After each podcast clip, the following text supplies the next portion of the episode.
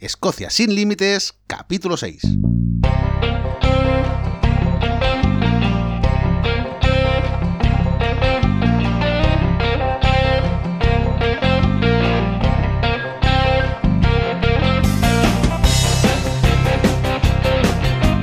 Hola, bienvenidos a Escocia sin Límites, el podcast para los amantes de Escocia, donde hablamos sobre historia, lugares de interés, rutas y muchísimas cosas más para todos aquellos que estáis interesados en conocer, en venir a Escocia o para los que ya vinisteis y estáis deseando volver, porque Escocia es así, Escocia te atrapa.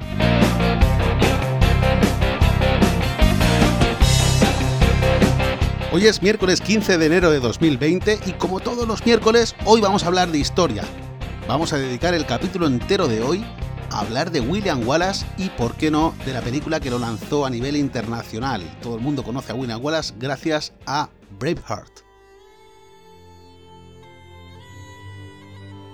La película se estrenó en 1995 y prácticamente es obra de Mel Gibson, que no solo es el protagonista, el actor principal, sino que también es el director y el productor.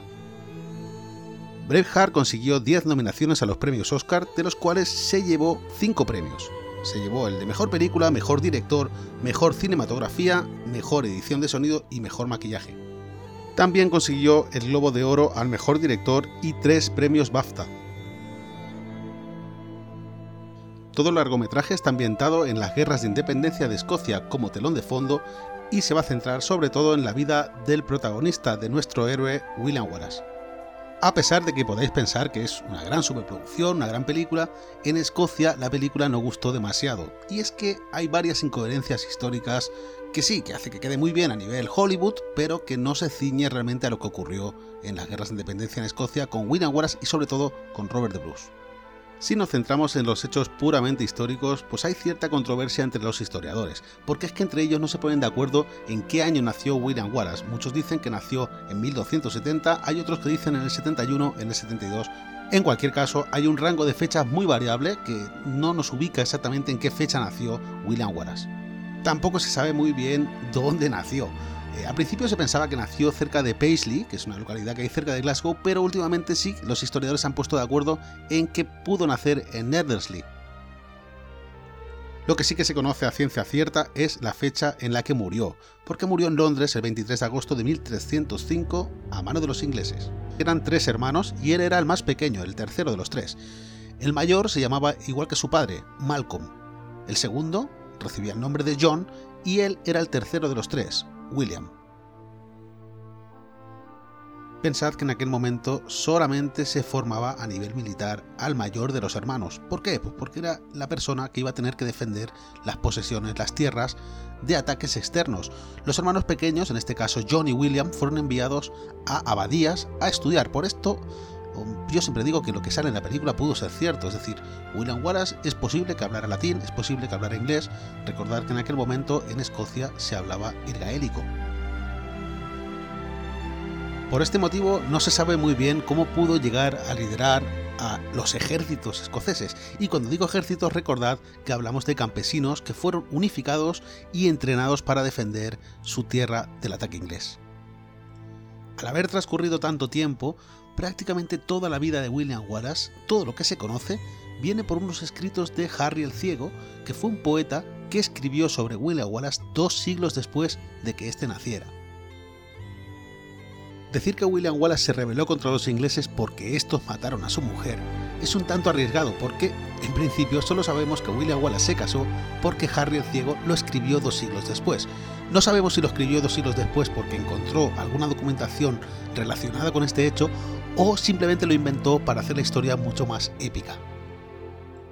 Durante 1296 y principios de 1297, Escocia estaba asediada por los soldados de Eduardo I de Inglaterra, estos estaban en los pueblos y en las principales ciudades y permanecían en guarniciones. Estas guarniciones lo que hacían era recaudar impuestos y someter de alguna forma al pueblo escocés.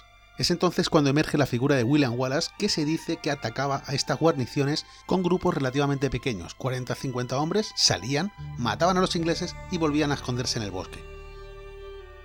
Durante una de estas emboscadas, en la localidad de Ayr, William Wallace fue capturado por los ingleses y encerrado en una mazmorra. Hay dos teorías eh, en cuanto a esto, es decir, al final él consiguió escapar, pero no se sabe muy bien si, por una parte, la primera teoría dice que consiguió escapar porque forzó la cerradura de la mazmorra y escapó, y la segunda dice que la gente, el pueblo, lo ayudó a escapar. A partir de este momento, William Wallace va a cobrar mucha más fuerza y mucha más importancia en toda Escocia y va a conseguir reunir un grupo de campesinos que van a tener su base en Stirling. Y en Stirling precisamente sería cuando el 11 de septiembre de 1297, William Wallace junto a estos hombres plantarían cara al ejército inglés de Eduardo I, en la batalla de Stirling. En la película de Braveheart, esta batalla da lugar en un páramo, eh, es como una especie de descampado, donde, donde ahí los, ejércitos se enfrentan uno a otro, y eh, esto la verdad es que no tiene mucho sentido en la película, porque los ingleses venían en una proporción 3 a 1 con respecto a los escoceses. Es por eso que William Wallace utilizó el puente sobre el río Ford como embudo para que los ingleses no tuviesen la capacidad de atacar todos a la vez. Este puente que fue tan importante en la película ni siquiera aparece.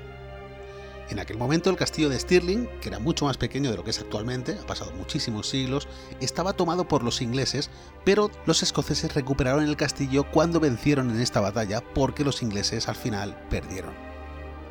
Andrew de Moray, que fue uno de los lugartenientes más importantes de William Wallace en esta batalla, fue herido de gravedad y al poco tiempo falleció.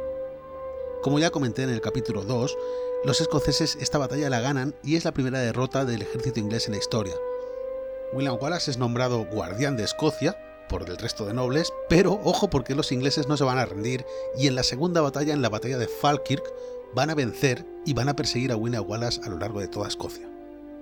Y una de las cosas que no se dice de William Wallace es que en esta huida hacia el norte usó la táctica del campo quemado. ¿Y en qué consistía esta táctica? Bueno, él sabía que los ingleses venían detrás de él persiguiéndole, con lo cual se dedicó a destruir todo el patrimonio, prácticamente destruyó los castillos, destruyó los cultivos, mató el ganado que había de camino. ¿Pero por qué? Pues porque sabía que los ingleses venían detrás y si hacía esto no tendrían dónde cobijarse ni tendrían alimento para seguir persiguiéndole con fuerza. Dicho de otra forma, fue una táctica para debilitar al ejército inglés.